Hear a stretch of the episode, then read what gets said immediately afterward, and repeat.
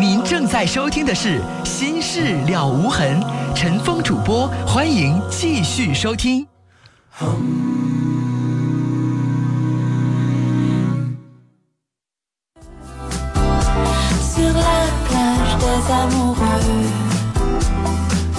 好，广告之后，欢迎您继续来收听《新事了无痕》节目，我是主持人陈峰。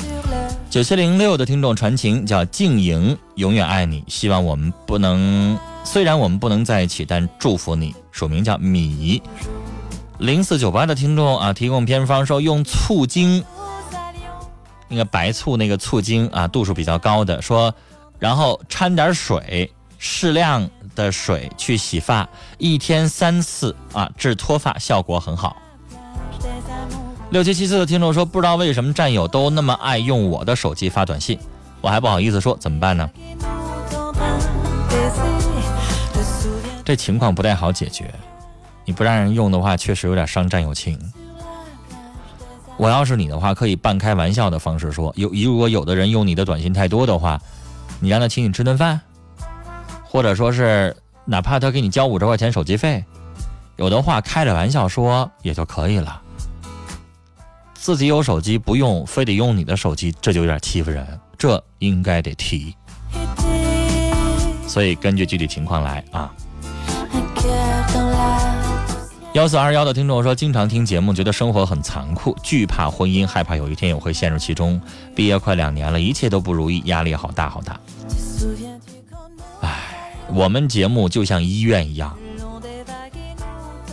呃，陈峰这节目类似于是情感的、婚姻的、心理的这样的医院，那所以当然会集中各种各样的问题在我这解决。人小两口俩人过甜蜜二人世界的时候，人给我打电话，是不是不可能？所以都会有问题了才想起我来。就像你要上医院去当医生，那你会发现这人咋都有病呢？咋都跑我这儿来了？那你还不活了吗？让你让听这些东西是让大家取经，让大家学会怎么样去处理你自己的婚姻情感和生活，要吸收它积极的一面啊，别那么想。零五三六的听众说，第一次听您的节目，说您很理性，语言犀利，一针见血，很喜欢，谢谢，您的评价太高了。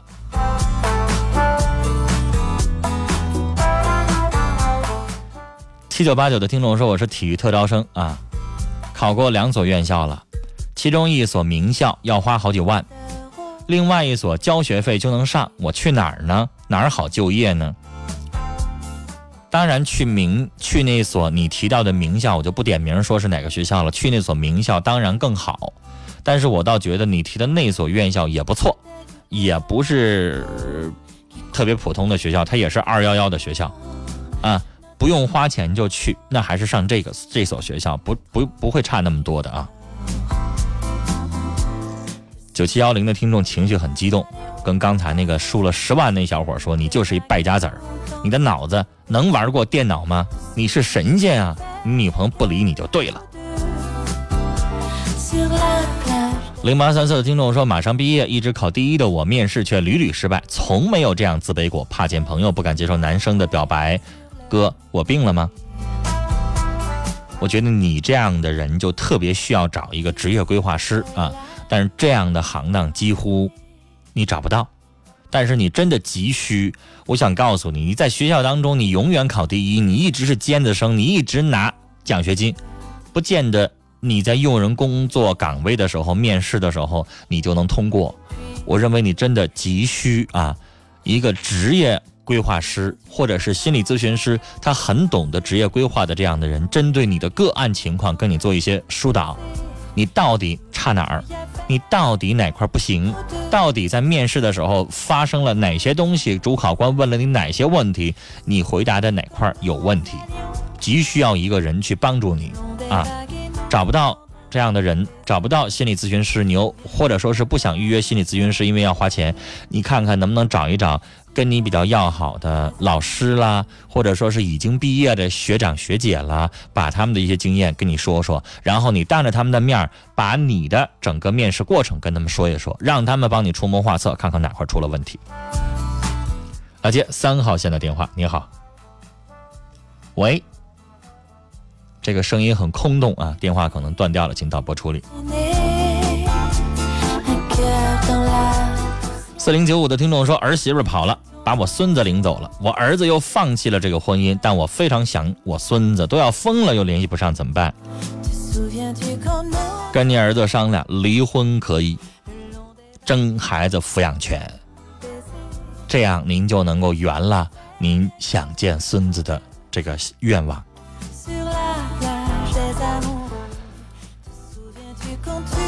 九八零二的听众说：“陈峰好，通过朋友认识了一个女孩，我对她印象不错，认为是可以结婚的那种。她对我感觉也不错，相见恨晚的感觉。可她有男朋友，相处半年多，在外地上学，平时不在这个城市。朋友告诉我，她现在很纠结。”和男朋友分手，一是没有适当理由，二是怕我多想他善变，想和我先交朋友，看以后的缘分。我不知道怎么做，是追他还是离他远点？毕竟他现在有男友，帮我分析一下。既然这个女生也考虑了那么多，我认为应该听你朋友的话，你们从好朋友开始做起。如果是好朋友，她男朋友分了手，你近水楼台先得月，她那边分手，你这边就可以正式的跟他处了。正好用好朋友的这个时候，让他了解你，你也了解他。你这个时候不方便公开追求，也不方便公开表达，明白吗？给他一点时间。你这个时候说了，就像他自己担心的一样，他立马分了手，你会不会有想法呢？给他一点点的时间处理好他的问题，不用着急，不是着急事儿。九九幺幺的听众他说：“酒有那么好喝吗？能有自己的身体性命重要吗？我老公总喝，总担心他的身体，管也管不住，愁人呐。”零五八五的听众啊，说我三十八岁，老公四十，四天前因为因为胚胎停育做的流产，由于他们家庭的原因，我们一直。在给他们家赚钱打官司，也没要孩子。以前有过几个，都因为没条件没要。我现在不能生了，我和老公说不要孩子了，可他不同意，还说要找别的女人给他生。我很生气，老公脾气很不好，特别暴躁。您说这段婚姻还能继续吗？我很迷茫。女士，我毕竟不是妇产科医生，我不了解什么叫胚胎停育。啊，是指您的子宫，还是您的卵细胞，还是您妇科哪块出了问题？如果医生告诉您，您这辈子不能再有孩子了，那确实是个问题。但如果您的子宫或者是其他的呃孕育的器官还正常的话，您可以跟老老公啊试管婴儿、体外受精的方式，也可以拥有你们自己的孩子的。所以我认为，您跟妇产科医生问清楚，您这个情况是。能够怀孕的几率低，还是彻底的试管婴儿也不行，问清楚啊！如果你真的怀不了了，然后你老公真的做出那样的事儿的话，那你就坚决跟他离婚，因为那个人实在是太不讲情面，对待你这样真不能跟他处了。来接今晚最后一位听友的电话了，三号线，你好。喂，你好。你说，你说。哎，那个有一个事儿。嗯。我跟我朋友处对象有半年多了，嗯，然后啊，就是最近产生了一点点小的矛盾，然后那个这两天他就说那个，就说他打算去外地工作，嗯，找了一份工作，嗯，然后这个我挺不理解的，然后我就问了一下，我说那你爸你妈他们同意吗？因为他们都知道我们处对象，都知道嘛这个事儿。我说他们我说他们同意吗？然后说他们也同意，然后我就哎我就特别不理解这个事儿。嗯，不理解啥呀？就是人家上外地工作。对呀，那你想啊，两个人就是处对象，完了怎么能说是就是去说是去外地那个那那种？他那是什么工作呀？嗯，一份会计工作。收入很好吗？嗯嗯，他跟我说来了，他说大概可能是三千多块钱吧。那他现在做的工作呢？嗯，现在是一千多块钱。嗯。那这样好机会，小伙，你先要挣三千，一下有一六千块钱的工作，你去不去啊？嗯，对我来说是没啥吸引力。那要是挣一万呢？嗯，应该差不多。那你就会去。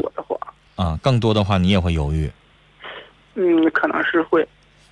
小伙儿，你也应该懂得这个道理，事业是第一位的，是吧？嗯有一份好的工作，有一好的收入，依旧是有一好饭碗。有一好饭碗，男朋友可以换，可以再找；女朋友也可以换，也可以再找。但你没有好饭碗的话，你自己连温饱都成问题的话，你还有心思谈恋爱吗？所以我想说，人家选择工作、选择事业无可厚非，你明白吗？但我我感觉，如果要是真的是这样的话，那两个人就是处朋友，那好像就不太可能了。因为你想，就是那大学四年级的时候，因为自己的前途分道扬镳的，是不是太多了？你也上过学，你应该懂我说的话的意思。那不就是为了前途吗？毕竟为了爱情放弃前途的还是少一些啊，对吧？这个，这个陈峰，这个我倒不太认同。那你说你的什么想法？你认同什么？我认为，如果说，比如说大学到了大学，然后两个人处对象，然后毕业的时候分开了，嗯，嗯，要是他们因为工作所以要分开的话，我会很鄙视他们。但小伙，这不是你认同不认同的问题。你也上过大学，如果你大学毕业的时候，你自己的经历，按照你自己的经历，你算算，你们班级当中有多少人，最后因为工作前途的问题分道扬镳的有多少？我想告诉你，我上大学的时候一百一十八个，啊，最后只有一对成的，剩下所有的全都分了。这这个几率能不能说明问题？你身边有没有这样的问题？有没有啊？呃，是不是还是分的是大多数啊？这不是你认同不认同的问题，是社会现象这样，大多数人会选择为了事业放弃爱情，你得承认吧？不管你认同也好，不认同也好，大多数是这样的，对吧？嗯嗯可能你要有一个好工作，北京、上海的，然后收入很高的，你也会去啊。你刚才也说了，就看那挣的多少的问题啊。是，但是只会说短期的，比如说去几天、一个月、半个月、两个月就怎么。怎么可能呢？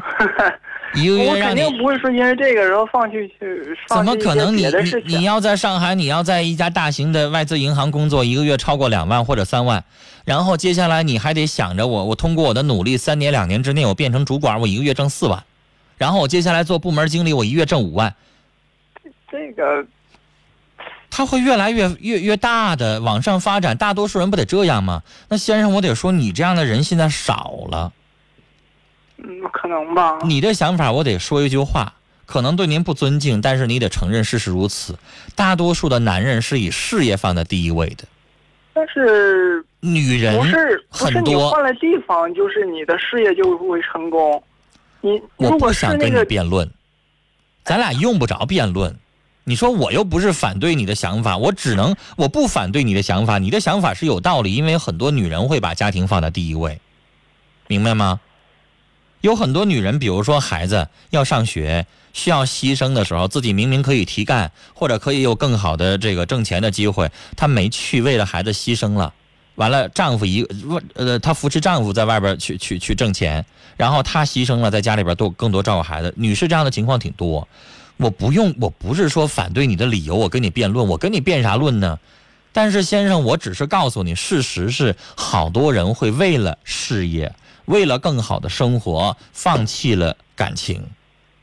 我们节目当中，如果你要第一次听我节目的话，你不知道，那你要听过我几次节目，你也知道太多的事儿了。有多少家庭结婚的时候管人要彩礼钱，结婚的时候要求人家有房子，为啥呀？哎，不都是想要个好生活吗？对了，陈芳，还有就是说，前面说的那是一个问题，后面说这个还有一个事儿，嗯。就是我俩因为这个，就是说结婚，然后这个两方面就是家里边能帮我多大忙，这个事儿也是前两天因为这个事儿有点小矛盾，就说，嗯，我家里边就是说能帮多大忙帮多大忙，然后他家里也是，就是我认为这样就就够了，然后就是说那就是能做到什么程度算啥程度吧，但是他不这么认为。你现在还是咱俩别聊这问题了。他以后上了外地工作，如果不回来，你俩以后分不分手、谈不谈还两说呢，还谈什么婚姻呢？那个对于你俩现在的状态来说有点太长远了。但是因为前面这个问题，才有后边这个工作的这个事儿。那你得先现在解决你们俩以后要不要处的问题，才得谈结婚的问题吧？是吧？那以后不处了，谈这些有啥用啊？你要观察一下，他现在是去那儿是短期的，一年两年咱可以等，超过三年就不能等了，是吧？我看你的年纪也到了适婚的年纪了，那所以你现在要判断他啥时候回来。如果人家说了我就不回来了，那你还用想吗？你可能要分手了，是吧？哎，给我个回应，是不是啊？事情倒是这样，但是如果要说他真的，他是真的去外地工作的话，我认为那就没有必要再去，就是说再再接着。再发展下去，你这不是废话吗？我刚才说的不是这话呀，你又重复一遍干啥呢？我刚才说的不就是吗？如果他要是说了以后再也不回来，你俩就分手了，谈不到离婚。那你他就是去外地工作，哪怕是只去了一个月，我认为这个事情本身就就没有必要再发展下去，因为你有这种想法，那本身就是。那你这样有点狭隘吧？我刚才说了。如果要是一年两年超过三年，我要不要等？那要一年两年短期的行为，我我认为男人应该大度一些、豁达一些，这算什么呢？人家也可以追求一下事业，你一个月你就分手，那这样有点太狭隘了吧？不，不是因为一个月才分手，而是因为因为有了这种想法，所以啥想法啊？人家奔一下事业，就这种想法就不行啊？嗯，也，先生，你说话吞吞吐吐的，我很不喜欢。你就直有啥想法直说呗，但是我我我就是说，你说的这个想法我很不理解，就是说，怎么那我觉那我觉得好像你是有点怪人了。我觉得我说的话是大家都是百分之九十的人都会这么想，反倒你这个人有点太怪了，你的想法跟别人不一样。是吗？啊，外边有一好工作，人家想去试试去，试一个月你都不让，然后立马就分手，回过头来谁怪呀？没有必要去外地才会找到好工作。你在什么叫没有必要？人家在这块挣一千五，人家有一个三千块钱的工作，人想去试试去，然后你就跟人分手，是谁狭隘呀？是谁有问题啊？什么叫有没有必要呢？他要在这边能找着的话，他上外地吗？他不是现在一直没找到吗？你给他介绍三千块钱的工作了吗？嗯，没有。那你没有的话，你还赖人家？行了，大半夜的，我不想跟你生气。到底是谁狭隘呀？到底是谁怪呀？到底是谁想法有问题啊？反思一下吧。再见。哎呦，大半夜的，我不想生气，不想跟人辩论，我想平平静静的下班，然后睡一好觉。这怎么他的想法怪，回过头来又说我的想法不能理解呢？到底谁呀？人家现在有翻番的工作的机会，人想去试试去，回过头来你就说有这想法就不行，就得分手。我真的不知道该说什么。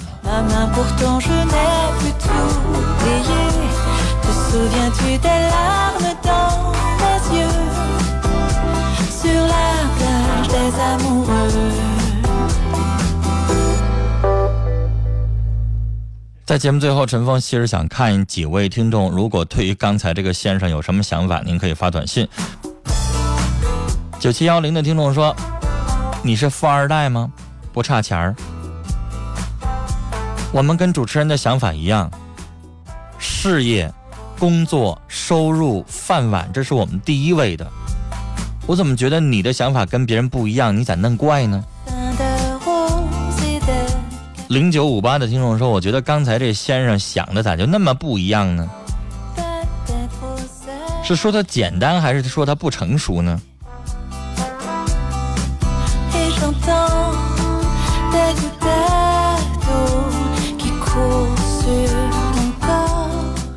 五七三九的听众希望兴达车队的全体运输精英平安幸福，署名叫乔。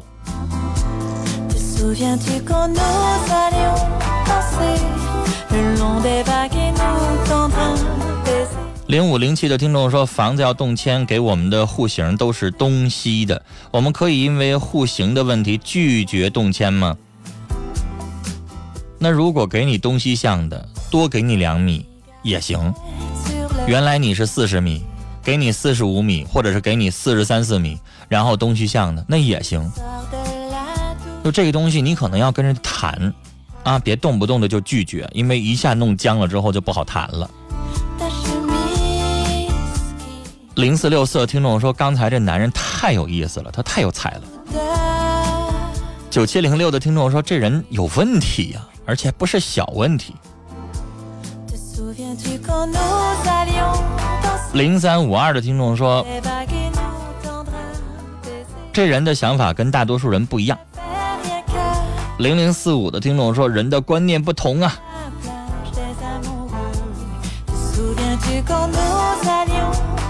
零三二四的听众说：“我甚至怀疑你有没有能力呢？如果你有能力，干嘛嫉妒女朋友的工作呢？”零五零五的听众说：“小伙，我觉得你有点自私。”六幺四八的听众跟刚才零三二四听众的那个想法有点像，说你是怕人家比你强，还是有什么其他原因啊？我怎么不理解你的想法呢？二六六三的听众说：“你这么限制你老婆的发展，啊，不叫老婆，你的女朋友的发展，那你以后能找着真正对你好的老婆吗？”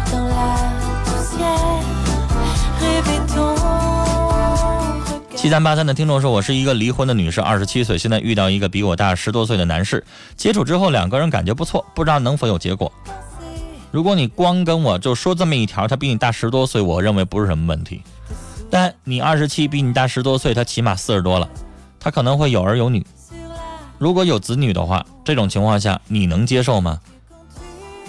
我也不知道你有没有子女，考虑一下子女能不能接受的问题啊。对方的孩子如果不接受你的话，那这样的感情就绝对不能接受，一定要双方的父母、子女都能够接受、认可的情况下再在一起。零五零五的听众说：“天天听节目啊，试发一下短信问候一下，谢谢您，我收到了。”我们再来看其他的听友的短信内容。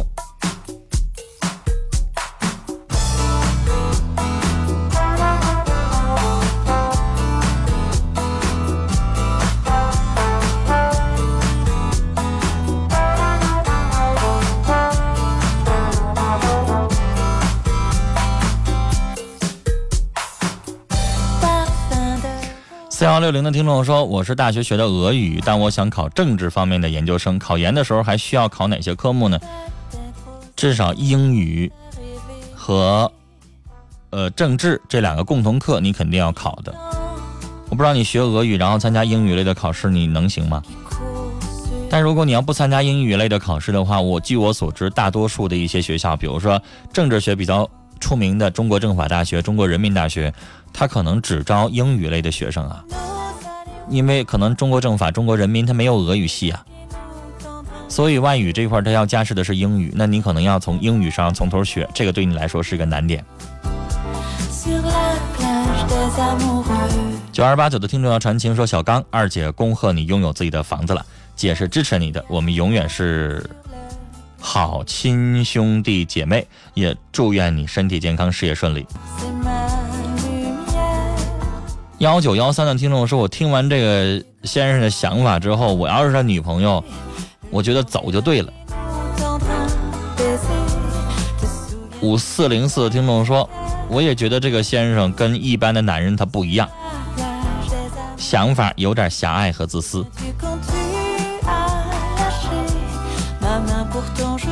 八八二零的听众说：“我不知道他怎么想的，那是爱吗？你的爱就是自私的占有，你女朋友有好工作也不能去试吗？”三九八四听众说：“我觉得您有点小心眼儿。”好了，时间的关系，这件事儿我们就聊到这儿啊。大家可以有不同的想法，但是我真的觉得刚才这个先生这么去限制他女朋友的发展，我认为有点狭隘，不大气。好了，时间的关系，聊到这儿了。今晚的节目到这里结束了，感谢您的收听。明晚的同一时间，欢迎您继续收听《心事了无痕》节目。